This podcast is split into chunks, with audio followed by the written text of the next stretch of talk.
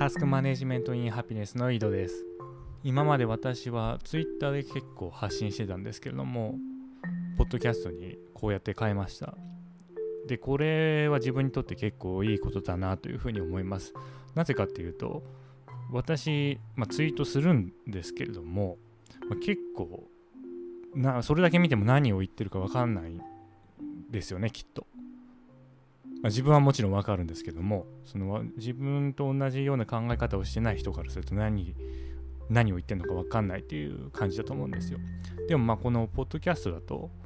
その逆にというかツイッターで140字に凝縮しないといけないんですけれども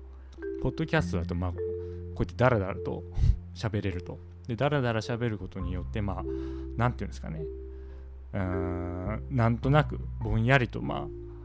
井戸の言ってることわかるかなっていうふうなことを思ってくださる方がきっといると思うんですよ。ツイッターと違って。ツイッターその、まあ、鋭い感じですからね、その凝縮されてるから140字に、そのコアみたいなところだけ見ても結局何言ってるかよくわからないんですよ。で、これ、グッドバイブスもそうだなって思って、結局本だけ読んでもコアのことしか考え、あの書いてないから何言ってるかわかんないんですけど、まあ、その倉園さんとか、まあ、佐々木さんとか、が話してることをずっと聞いていくうちにまあ何ていうんですか外堀から埋まっていくみたいなねそんな感じでわかるんですよね。だそれいいなって思って。で、同じようにその喋り話すことによって、まあ、私の考えもなんとなく分かってくれる方が増えるんじゃないかなと思います。であともう一つは私結構その批評が好きなんですよね。批判とか。で、ツイッターもそういうことを書いたりするんですよ。で、前に、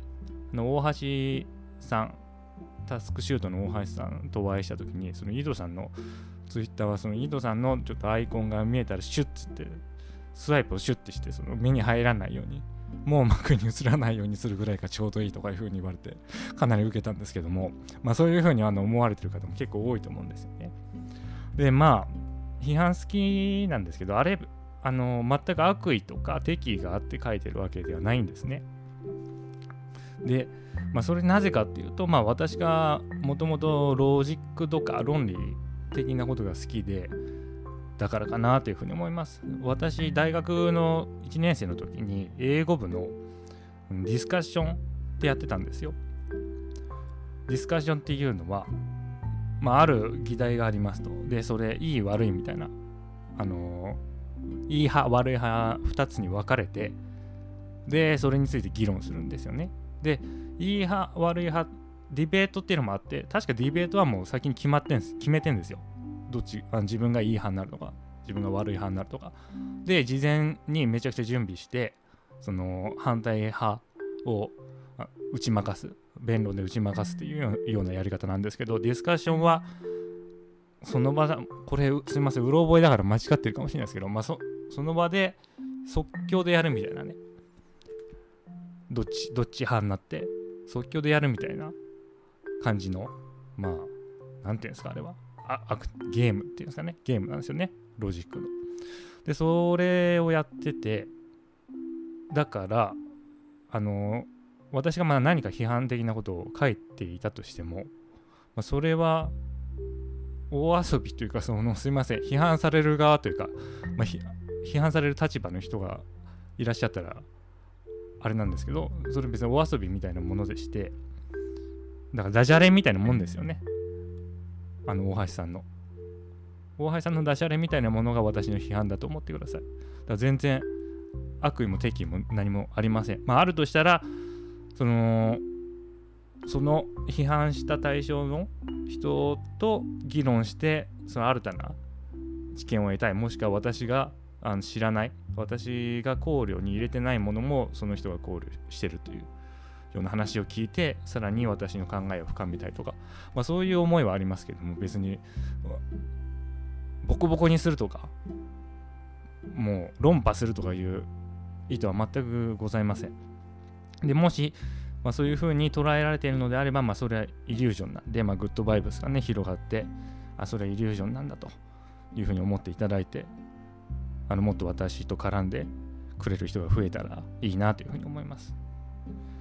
はいで今日の本題ですねこれでもう5分も話しちゃいましたけど今日の本題は最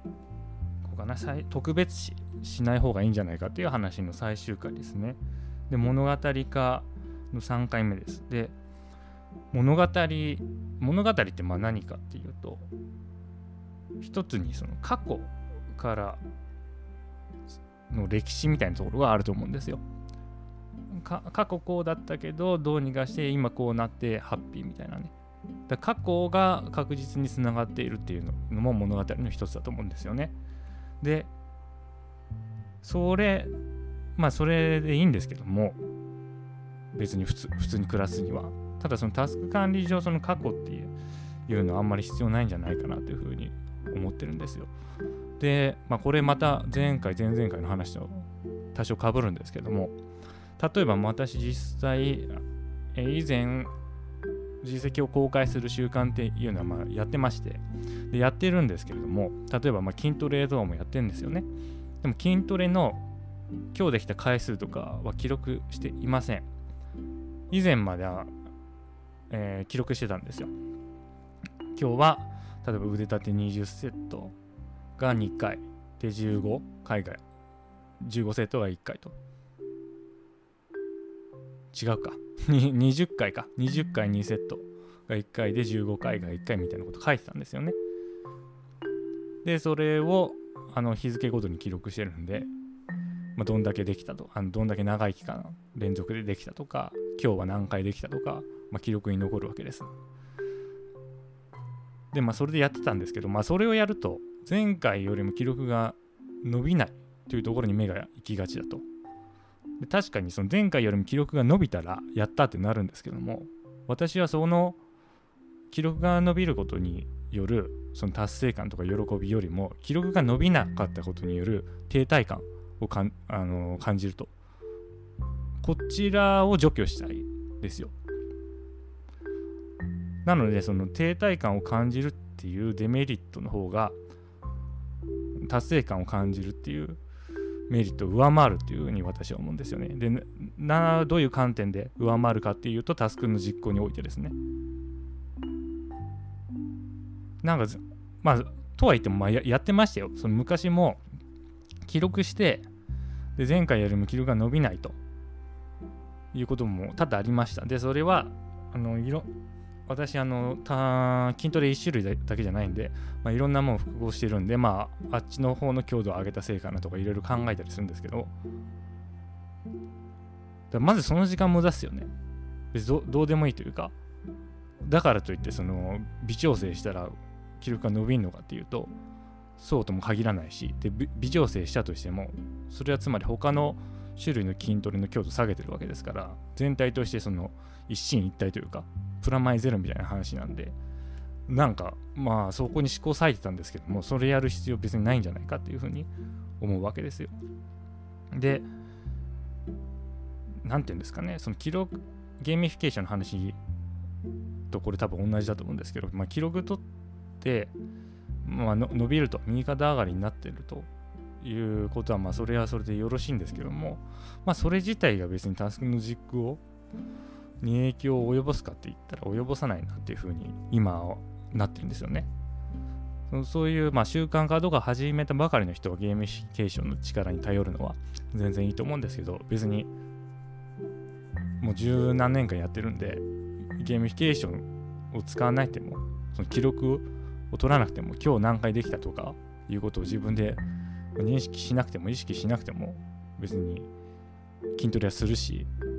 で逆に記録を取った方がそのグラフでいうなんか